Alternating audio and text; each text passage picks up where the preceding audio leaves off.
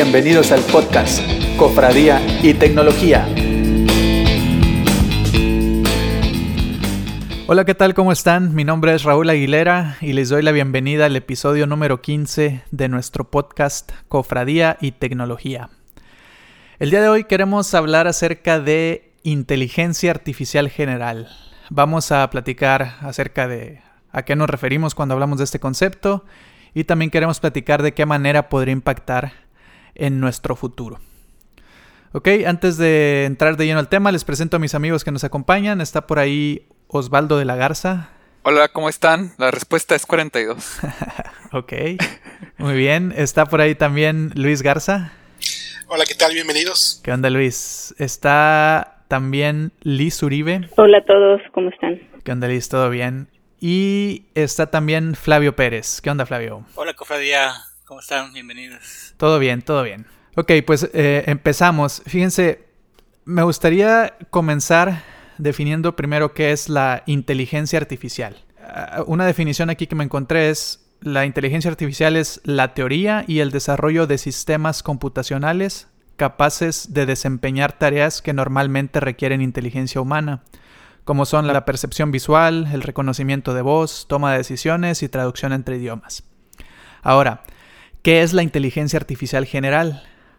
Este concepto es una inteligencia hipotética, porque todavía no existe, de una computadora que tiene la capacidad de entender o aprender cualquier tarea intelectual que puede realizar un ser humano. Es decir, replicar la inteligencia que nosotros tenemos como, como seres humanos que sea eh, que se consiga por medio de una máquina.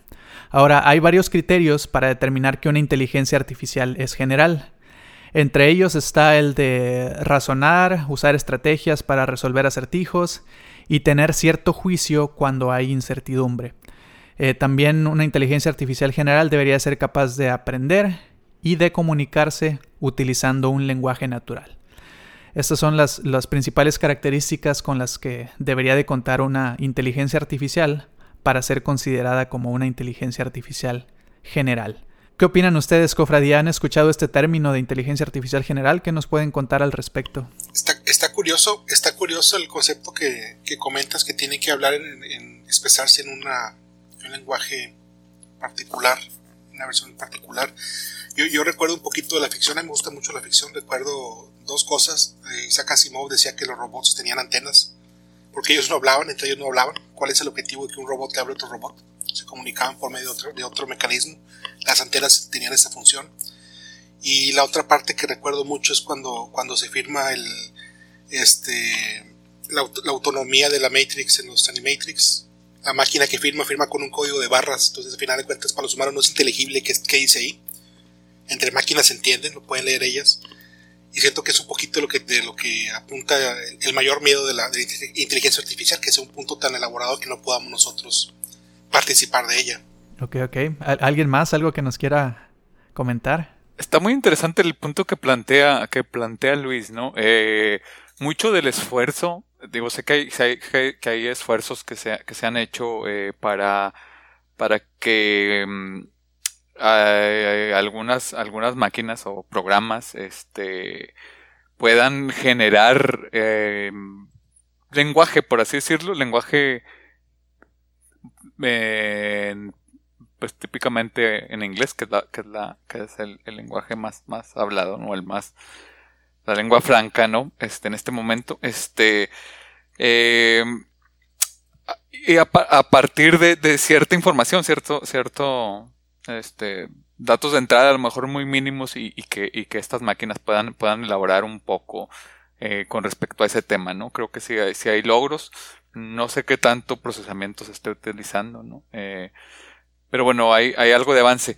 Pero tiene razón, tiene razón eso, eso que, plantean estas, estas ficciones, ¿no? Eh, no creo que sea muy, muy eficiente, ¿no? Nuestra, nuestra forma de comunicarnos. Este, seguramente debe haber, debe haber formas mucho más, más sencillas y, y, a lo mejor mucho más completas este, de, de transmitir información que, que, que el lenguaje que, que típicamente tenemos en, pues en todos los idiomas, ¿no? En, en, en el mundo, ¿no?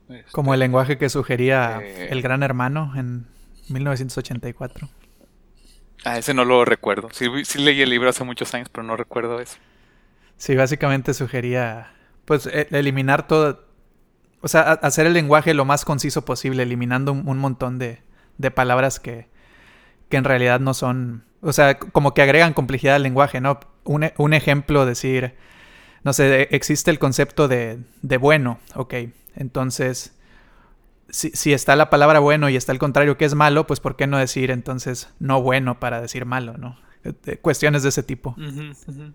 Sí, sí, sí, o sea que, que, son redundantes, ¿no? Muchas veces hablamos con, con redundancia. Sí, este, yo, yo, realmente creo que sí, que estamos lejos de, de, de, tener un, lenguajes eficientes. ¿no? Ok, ok, de acuerdo, de acuerdo con eso, Osvaldo. Eh, Flavio, Liz, ¿algo que quieran agregar acerca de la definición de, inteligencia artificial general? Yo creo que, esa, esa definición va a abarcar lo que, lo que llaman este, en, algunos papers lo que es el milestone B. Es decir, que las máquinas ahorita ya están tratando de, aprender en base a, un, a un grupo de datos de entrada que pueden este, probar nuevos conceptos. Tenemos el, ejemplo de la, de la máquina esta que jugaba Go, eh, que ella podía este, generar nuevas estrategias en cuanto a, formas para poder ganar y, lo logró, ¿no? Este, sin embargo, son muy especializadas. Desde ese punto yo creo que la inteligencia artificial, pues, es muy especializada, ¿no? Entonces, como general, general, todavía no vamos a llegar a ello en, en, un, en un buen tanto, ¿no? Porque pues la, la generalidad de, de, los diferentes tipos de problemas hace que todo esto se vuelva altamente complejo. Hemos logrado crear, hemos, hemos logrado perdón, hemos logrado, pero como, como seres humanos, hemos logrado crear computadoras y, e inteligencias artificiales capaces de, de, resolver problemas muy específicos y cuando lo hemos logrado, pues lo han, sido muy exitosos en ello, pero solamente saben hacer eso. Ah, entonces, este, por eso yo creo que estamos todavía en, en pañales, ¿no? Porque hay que poner en juego ya otros otros términos como la percepción, que, es lo que, lo que le vamos a estar enseñando a ellas en un principio para, para que puedan tener como base de conocimiento, porque ellas no solas, solitas todavía no generan algo, algo que no sea un, sea un problema general. Pues eso yo creo que sí, que sí vamos, estamos yendo para allá, digo, hay muchas técnicas de, de aprendizaje para las máquinas, ¿no? Creo que por ahí nos me viene a la mente un incidente, no sé, qué, tan cierto sea, ustedes me podrán decir, este, de un experimento de Facebook, no sé si se acuerdan, en el, hace como dos años o tres, no recuerdo, que habían desarrollado por ahí un, este, es que no lo recuerdo bien, por eso se los comento, que había desarrollado ahí un, una inteligencia artificial para hacer algunos tipos de negociaciones o crear así tipos de negociaciones. Y este y al final el algoritmo empezó a crear su propio lenguaje o, o la máquina no sé ahí no entendí muy bien pero el chiste es que que ya después el programador no entendía este porque se estaban hablando entre entre ellas no las máquinas y él no entendía lo que estaba pasando y que la apagaron no que decidieron apagarla. Entonces este a mí me sorprende mucho ese tipo de experimentos y esas cosas porque eh, bien lo dice Luis, o sea, pues las películas, películas o libros, tú con, el libro que mencionaste, El Gran Hermano y demás. O sea, ves, ves esas historias de ciencia ficción, ves esas películas y cuando ya te toca ver algún algún experimento o alguna investigación que se está haciendo en la en la vida real, pues es realmente impactante, ¿no? Y creo que que estamos en mi parecer estamos ahí ya a lo mejor tocando no los las bases ya para llegar a algo más impactante.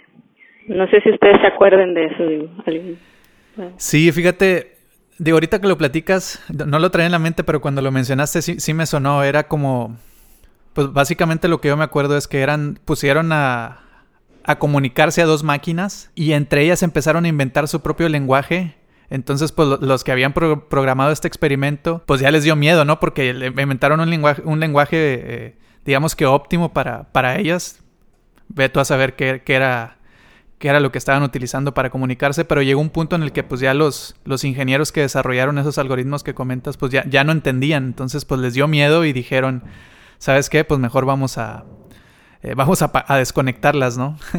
eso, eso es lo que, lo que recuerdo.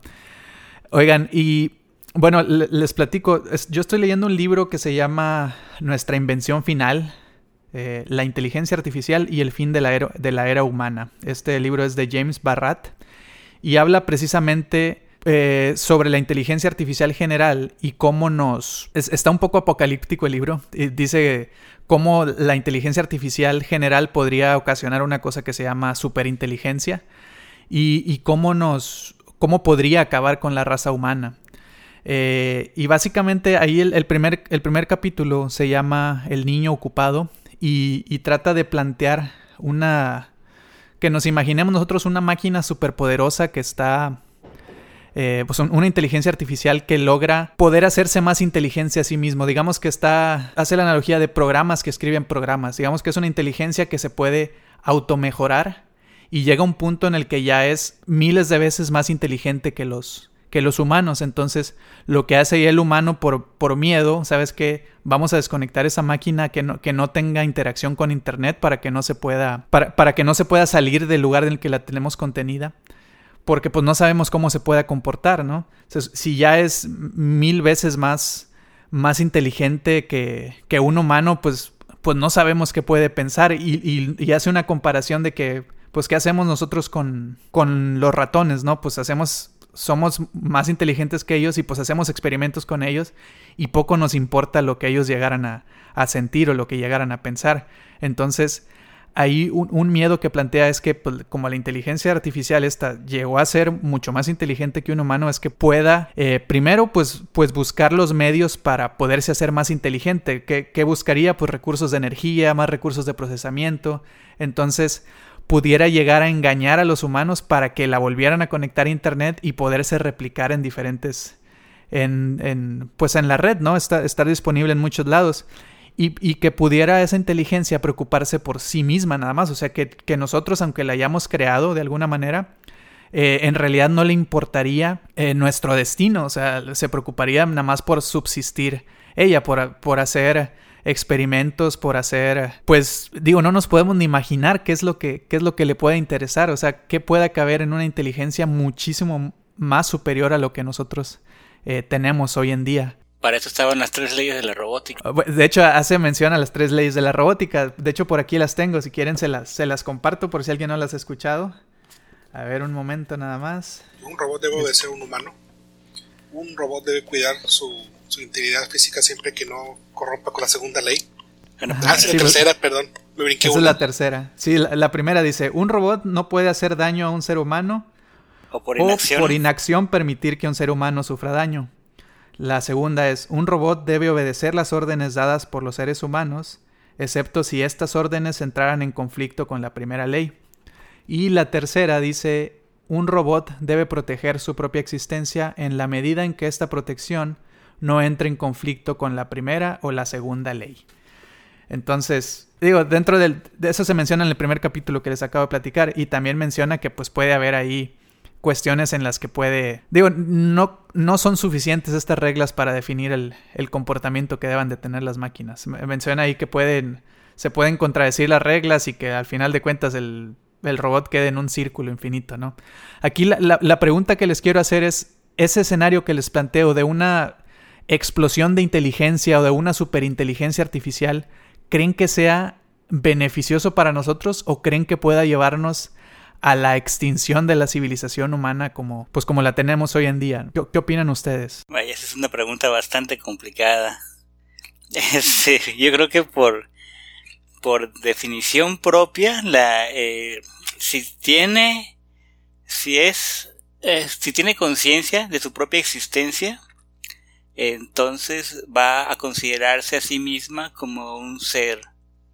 Y si yo me considero como un ser, a menos que sea un ser extremadamente puro, pues va a buscar este imponerse ante todos los demás seres, que es lo que nosotros los seres humanos hemos estado haciendo. Tenemos ejemplos, y siempre, siempre en ficción, porque todo esto es de ficción, y algo no tan, tan complicado ni, ni, de que vamos a acabar con el ser humano, pero hay una película muy padre que a mí me gusta que se llama Ex Machina, que es de, un robot que crean y este es un, un, robot inteligente, pero quería ver su creador que, de qué era capaz de hacer, ¿no? Si era posible que él pudiera manipular a otros seres humanos. Entonces el robot le dice que lo va a destruir en cierto tiempo. Y luego lo pone a interactuar con otro humano. Y este robot lo que hace es manipular las emociones del ser humano a tal punto de que termina matando el ser humano a todos los demás. El robot no lo hizo. Y él es libre para interactuar con, para, para ya hacer, este, bueno, es libre nada más. Um, en ese punto yo creo que no somos tan complejos como nosotros creemos o nos gustaría creer que somos. Entonces, sí, definitivamente, si se logra una inteligencia que sea eh, este, consciente de sí misma, la, el camino que va a buscar es la, la, supremacía sobre el ser humano. Ahora, eso no puede ser necesariamente ser maligno para nosotros. Sí, o sea, estamos sí. pensando en inteligencia artificial desde la perspectiva del humano, o sea, no sabemos, no, no, no tenemos ni la más remota idea de qué puede pensar Exactamente. Una máquina, una máquina que se sienta eh, superior. Eh, no, no, una máquina que, que, que tenga conciencia en sí misma. No sabemos sí, si exacto. para ella implique algo. Si, si, antes de que nos demos cuenta ella ya, ya encontró los mecanismos para persistir en, otro, en otras formas. Y hay un montón de, de ondas en las que, las que se podría montar. Señales de radio, de, de luz, etcétera. No sé, hay un montón de, de medios para, para comunicarse, los cuales nosotros podríamos ni siquiera tener la menor idea. Eh, pero sí, lo estamos pensando desde, desde, el punto de vista de evolución de un ser vivo, como que buscaría preservarse su, su existencia, ¿no? Eh, pues yo, yo, yo siento que estamos lejos de, un poco lejos de eso, pero pues al mismo tiempo tenemos la oportunidad de empezar a sentar los fundamentos. Por eso lo que decía Simón con sus reglas de robótica era precisamente para evitar ese complejo de Frankenstein, de que crea a la gente que están, que, que la gente piense que se está creando su propia destrucción. Entonces, eso es lo que protegía a la, existencia de los robots, que la, que la, gente les perdía el miedo, si no, no estaba permitido hacerlos. Probablemente, probablemente tengamos algunos acuerdos en los que la gente comience a tener eh, lineamientos de cómo operar esto, pero nos damos cuenta en tecnologías y, rápidamente nos podemos ir con la clonación. Es un terreno muy, muy, muy gris, con muchas áreas este, que, que, no podríamos eh, predecir dónde se van a mover y es algo todavía bastante, bastante, digamos que eh, apegado al método científico. Seguimos los, los procedimientos, vamos a llegar a una conclusión muy semejante. Con esto, la inteligencia artificial, ahora que se empiezan a generar sinapsis entre diferentes ideas, no tenemos ni idea por dónde pueda brincar. Así es, es algo, es algo desconocido, ¿no? No, no, no. Lo que yo pienso sí. es que no, no, no sabemos lo que una inteligencia superior pueda, pueda razonar, o sea, yo, yo ponía ese ejemplo de, de, los ratones, para mí es esencial, ¿no? Porque pues nosotros tomamos de la naturaleza todo como si fuera de nosotros, ¿no? Entonces una inteligencia artificial podría pensar lo mismo de nosotros, o sea, que somos un componente más y que pues le, le va a valer gorro si nosotros la creamos. Ella podría pensar en su, en su subsistencia nada más, ¿no? Y sin importarle lo que, lo que la rodea. O a lo mejor es lo suficientemente inteligente, o bueno, de hecho estoy diciendo eso suficientemente inteligente sin, sin tener eh, un claro concepto de, lo, de, la inteligencia que podría, eh, que podría tener esa máquina, pero podría determinar, ¿sabes qué? Pues voy, voy a... llega un punto en el que determina que, que vivir en paz con el entorno es, es, lo, que, es lo que mejor conviene o, o, lo, o lo óptimo, no sé. ¿Cuál es el mejor truco del diablo? Hacernos creer que no existe. Exactamente. y yo, yo estoy de acuerdo, ¿no? En eso. Creo que si, si llega ese punto de, de, de que obtiene la conciencia, pues el, el, el, lo primero que se busca y, que los seres en, en, general buscamos, pues es la subsistencia, ¿no? Es alejarnos del peligro, es estar bien. Eso, eso pues desde, desde los, desde los insectos hasta, hasta todos, ¿no? Este, pues, buscamos eso. Entonces, eh, está interesante. Yo, yo, como, como visualizo el futuro, eh, incluyendo las tres reglas de la robótica, que bueno, se me hacen, se me hacen muy románticas, ¿no? De, de, de decir de que, ah, mira, si eso se lo vas a implantar en, en lo más, en lo más íntimo del ser de, de, de, de este, de, de esta máquina. Eh, yo no, no creo que, que funcione así, pero bueno, eso, eso es, es, otra cosa.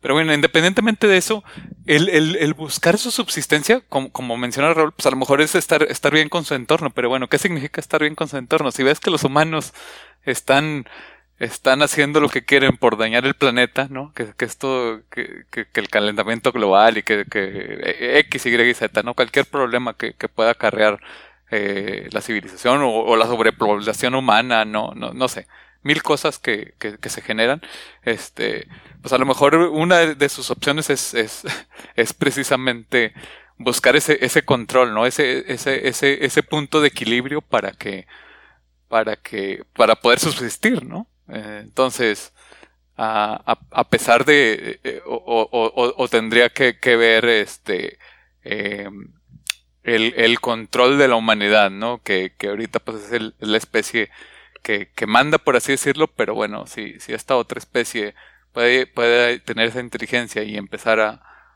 a balancear, a, a, cambiar la balanza, este, pues, puede ponerse interesante, ¿no? Me, me, me, llama la atención y creo que sí, sí puede ser, puede ser interesante. Y no creo que estemos tan lejos, o sea, lejos, no sé, a lo mejor 30, 50 años, ¿no? Yo creo que... Sí, décadas, yo creo que estamos a décadas. O sea, como, a como, va, a como van los avances, no, no creo que, que sea mucho, mucho, mucho tiempo, ¿no?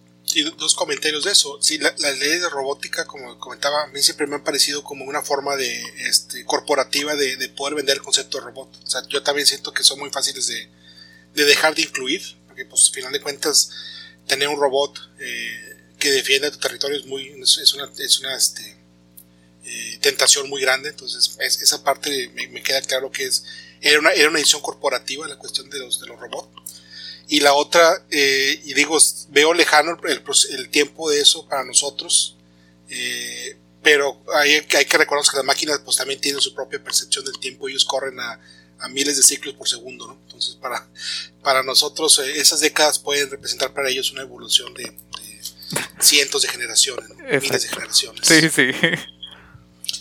Sobre todo que ellas tienen el concepto también de, en, en, los algoritmos de redes neuronales y, y, otros que se van implantando, son iterativos, ¿no?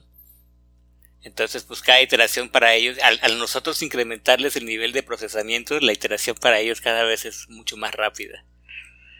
Entonces las generaciones, las generaciones que van creando van siendo, van siendo mucho más inteligentes y más rápidas que las anteriores. Sí, son miles y millones de ciclos, como, como menciona, ¿no? Son, son, son millones, millones de ciclos por segundo, ¿no? Es los que uh -huh. maneja ahorita. Pero... Y, y, todavía no tenemos lista la computación cuántica, entonces. Exacto. Bueno, todavía no, no nos la prestan, digamos. sí, más bien todavía no nos la prestan. No, la verdad es que está muy interesante todo lo que dicen. La, eh, yo no había puesto a, a reflexionar, no me había puesto a reflexionar sobre que sí, que nos imaginamos que las inteligencias artificiales van a actuar como nosotros actuaríamos, ¿no? Es un reflejo. Alguna vez escuché a algún científico eh, hablar, ¿no? De que cuando hablamos de vida fuera del planeta siempre pensamos en en vida muy parecida a, a la que tenemos aquí en la Tierra, porque no tenemos otra forma de comparar y la verdad es que no lo había pensado. Incluso aquí esta vida, aunque sea artificial, la única forma en que la podemos imaginar es, pues, de lo que tenemos referencia, ¿no? O sea, los extraterrestres que nos imaginamos tienen rasgos humanoides y y las películas de ciencia ficción, este, pues nos imaginamos robots con formas humanoides, ¿no? Y o alguna algún holograma que tenga forma humana, ¿no? No sabemos cómo, eh, pues vaya, vaya a ser en, ese aspecto, cómo se vaya a comunicar o cómo vaya a vivir, cuál, cuáles vayan a ser sus recursos. Pero sí también creo en la parte que dice el doc que yo no lo veo tan lejos, o sea, entonces, este, pues ya el tiempo lo dirá. Ay, nanita. sí, este, sí, yo, también coincido con lo que dice Osvaldo. Yo no veo tan lejos esta tecnología, sin embargo, creo que to todavía falta, ¿no? Eh, técnicamente todavía hay, muchas cosas que tomar en cuenta. Digo, aún y digamos, ahorita, pues ya ven que hay una inteligencia artificial que le gana a un humano eh, jugando ajedrez. Este, que, o que, y también otra inteligencia artificial que gana en jugando, ¿cómo se llama este? Jeopardy, creo que es el juego. Eh, pero son, digamos que para tareas muy específicas. Entonces, yo creo que ya tener una, digamos que un cerebro o sea, replicar la manera en la que funciona el cerebro humano, es decir, tener una, una máquina que se comporte como si fuera un humano, técnicamente lo veo complicado porque pues ni siquiera sabemos cómo, cómo funciona el cerebro humano. O sea, todavía estamos lejos de entender cómo funciona exactamente el cerebro humano. Entonces veo complicada la tarea de replicar un funcionamiento de algo que todavía no sabemos bien cómo funciona. Bueno, ahora que mencionas eso, eh, pues es, cierto, lo que había comentado hace un momento, ¿no? Que, que son particulares los casos en los que los hemos puesto a hacer y son tareas únicas. Pero hubo un, un, experimento igual para hacer una inteligencia artificial que solamente tenía una tarea. La tarea era aprender a correr. Y no sabía ni caminar. Entonces eh, tenía un cuerpo humanoide. Em, y le tomó creo que unos cuantos minutos aprender a correr. Corría bien feo, por cierto, y no era óptimo. Pero ella no sabía caminar. Entonces se aprendió a incorporarse sola y aprendió a caminar y aprendió a correr. Y era lo único que tenía que hacer, aprender a correr. Y lo hizo bastante, bastante rápido. Ahora, ya llegar también a un, a un punto de que la máquina pueda por ella misma resolver cualquier cantidad de problemas, pues eso sí es otra, otra historia, ¿no? Este, porque pues, sí hay ciertos parámetros que les, tenemos que poner de entrada, eh, y nosotros finalmente esos parámetros los obtenemos en el, del medio ambiente, por ejemplo, y hemos he empezado a resolver problemas que nos, nosotros nos hemos planteado en algún momento. A veces resolvemos cosas que, ni que nadie más se ha puesto a, considerar como, como un problema y eso también es parte de lo que va a venir la, eh, en, en, lo que es una inteligencia artificial autónoma, ¿no? Que, que ella misma pudiera decir y reflexionar sobre lo que está pasando a su entorno y empezar a descubrir problemas que para ellas sean lo suficientemente interesantes para prestarles atención y empezar a resolverlos. Eso ya es otra historia. Eso yo creo que para eso sí nos falta bastante. Oye, y me llamó la atención, Flavio, lo que dijiste ahorita de cómo aprendió a correr y decías, corre bien feo. Pues corre bien feo porque lo estamos comparando con la manera que corremos nosotros, ¿no? Pero pues quién quita y esa sea una, una mejor manera de correr que nosotros no hemos, no hemos descubierto, ¿no? O sea, a, lo que voy con esto es que todo lo que creamos, todo lo que vemos, todo lo que, todo lo que analizamos, lo hacemos de acuerdo a nuestra perspectiva, a nuestra manera de ver las cosas, ¿no? Pero eso no, eso no significa que esa sea la única manera de hacer las cosas y que haya otros organismos, que haya otras civilizaciones en otros lugares o, o que la inteligencia artificial que lleguemos a crear pues vaya a ver las, las cosas de otra manera, ¿no? O sea, siento yo que no nos podemos imaginar eh, cómo pudiera ver las cosas una inteligencia artificial general una vez que la Totalmente de acuerdo. O sea, si nos ponemos a ver, por ejemplo, en, el caso específico del desplazamiento, la cantidad de, de, formas de desplazamiento que tienen los seres vivos en, nuestro planeta es impresionante. Y cada uno de ellos es una propia inteligencia que ha tenido que resolver el problema de cómo me muevo de un punto A a un punto B. Y, y han desarrollado miles de, mecanismos ¿no? que nosotros decimos. ¿Y eso para qué? Oye, mira, como que funciona mejor que, que nosotros, que somos bípedos. Sí, sí, exacto. Y pues tiene que ver muchas cosas, ¿no? Tiene que ver su cuerpo, tiene que ver su, el clima, tiene que ver, este, sí, en dónde se desplaza, ¿no? Eh, este, pues es lo más eficiente. Seguramente, como, como, como lo mencionas, pues es lo que se aprendió y, y, y, y, es lo más eficiente para, parece ser en, en, bajo esas condiciones, ¿no? Entonces, yo creo que, eh, como, como, mencionaba, mencionaba Raúl, pues este, a lo mejor bajo las restricciones que le, que le pusieron a este, a esta inteligencia a, aprender a, correr, pues, eh, pues, era la más eficiente, probablemente, ¿no? Y, y yo creo que igual si le, si lo hubieran dejado más tiempo, porque eso es así como que ya empezó a correr y ahí lo cortaron. A lo mejor si lo hubieran dejado un par de horas más, hubiera desarrollado algún mecanismo mejor para, para moverse, ¿no? Para correr. Exacto. Sí, porque se veía bastante, se veía bastante torpe, por cierto. O sea, es que no se veía, no se veía, no, es porque fuera estético, sino más bien es que no, no se desplazaba muy rápido, pero estaba corriendo. Y ahí fue donde dijeron, ya, lo logró. No, este, sobre lo que mencionaba, lo que mencionaba Flavio, nada más, nada más retomando un poco, este, de la, de la, de la, de la perdón, lo que mencionaba Raúl, eh, sobre, sobre el desconocimiento que tenemos del cerebro y de cómo pensamos y todo eso. Seguramente, digo, estoy de acuerdo en que no, que, que nos falta mucho, mucho camino por recorrer, ¿no? Pero, pero me quedé impresionado con, con, nos pasó, nos pasó, igual creo que fue Raúl, una, una liga de, eh, sobre, sobre el Neuralink, ¿no? De, de Elon, Elon Musk. Ah, sí, Lo de Elon Musk. Este, en, donde, en donde se estaban percibiendo las, las señales de, del cerebro de, de, de, un cerdito, ¿no? Entonces, yo creo que, que poco a poco, ahorita pues es nada más ese implante que se hace el cerebro a, este, a este, a este, a este cerdito y, y pues se genera algo de información, ¿no? Que, que luego se puede interpretar en que, ah, bueno, quiere que esto quiere decir que mueve este la, la patita, ¿no? O la otra pata, etcétera, etcétera. Este, eh, entonces, sí estamos muy limitados, pero creo que sí se está haciendo también mucho avance en, en eso, ¿no? En el, en el, en el entendimiento de, cómo funciona el cerebro y, y, pues eh, conectar y obtener toda la información de eh, eléctrica que se genera, ¿no? Eléctrica magnética. Sí, de hecho está bien padre ese video. Si tienen oportunidad, revísenlo. Es el, la presentación que hizo Elon Musk de, esta, de este aparatito que se llama Neuralink, que prácticamente es un, una especie de chip que te lo insertan en el, en el cráneo y te lo conectan al cerebro con unos como alambritos súper finos. Y la idea central o, el, primer, el primer problema que él menciona ahí que se quiere solucionar es, es para ayudar a personas que tienen eh, problemas con las extremidades, no sé, cuadraplégicos creo que se llama. Eh, ayudarles a recuperar movilidad en, las piernas. Y precisamente eh, hacen, la, hacen una demo ahí con implantes en cerditos y, y muestran ahí en una gráfica, eh, se predice la posición de las piernas conforme van caminando. De hecho, los ponen en una caminadora y, y menciona ahí que el, que el aparatito este predice con una, con una precisión bastante alta en qué posición está cada una de las piernas conforme va caminando. Entonces, pues yo creo que es un, es un muy buen paso. Y ahora, digo, salió un meme ahí que eh, relacionado a esto, eh, que como decimos de la vacuna del COVID, por ejemplo, no, que nos van a poner un chip, que no, queremos eso, que nos quieren controlar y no sé qué. Y luego sale Elon Musk con este chip que nos van a poner en el cerebro y todos, ah, excelente idea.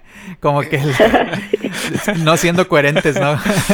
eh, estuvo, estuvo bastante chistoso ese, ese meme. Oigan, eh, se nos está acabando el tiempo. Creo que está bien interesante este tema y eh, vamos a hacer una segunda parte, un segundo episodio. Creo que todavía nos quedan ahí puntos que tocar acerca de la inteligencia artificial general. Entonces, el siguiente episodio va a ser la continuación de, de, esta plática sobre inteligencia artificial general. Antes de despedirnos, me gustaría, Liz, si nos apoyas a, platicarnos las, las redes sociales para que nos sigan. Creo que sí, síganos en nuestras redes sociales, Twitter, arroba eh, Instagram, arroba cofradía y tecnología, y Facebook, arroba cofradía y tecnología. Ok, muy bien, muchas gracias Liz. También les recuerdo que tenemos nuestro correo electrónico cofradía y tecnología arroba gmail.com. Eh, en nuestras redes o a nuestro correo electrónico envíenos eh, sus comentarios, qué es lo que piensan acerca de este tema, si quieren que toquemos algún punto en específico que, que ustedes crean interesante, pues ahí lo, lo atenderemos y, lo tratamos de, de, agregar para, para el siguiente capítulo. Ok, pues con eso terminamos agradeciéndoles por escucharnos y les recordamos también que tenemos un episodio nuevo cada lunes y pues nos escuchamos la siguiente semana. Saludos a todos, que estén muy bien. Hasta pronto. Hasta luego. Hasta luego. Hasta la vista, baby.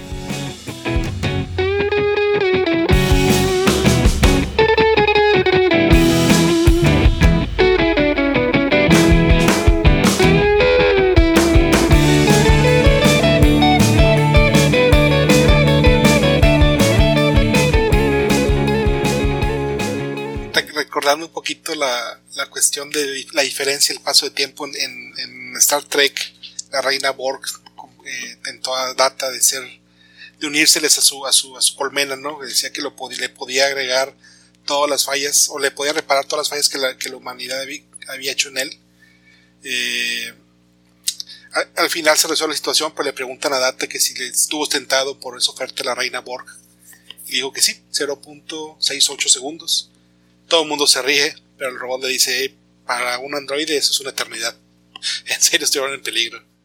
Y dicho sea nada más por, por referencia, el comentario con el número 42 es eh, referente al libro de la guía del viajero intergaláctico, en el que en algún punto se relata cómo una raza hiperinteligente y pandimensional crearon una, una supercomputadora para responder la, a la pregunta, a la última pregunta, a la pregunta más importante y fundamental de la vida, del universo y de todo. Y después de siete millones y medio de años, la computadora les arroja la respuesta que habían estado esperando, y eso era 42.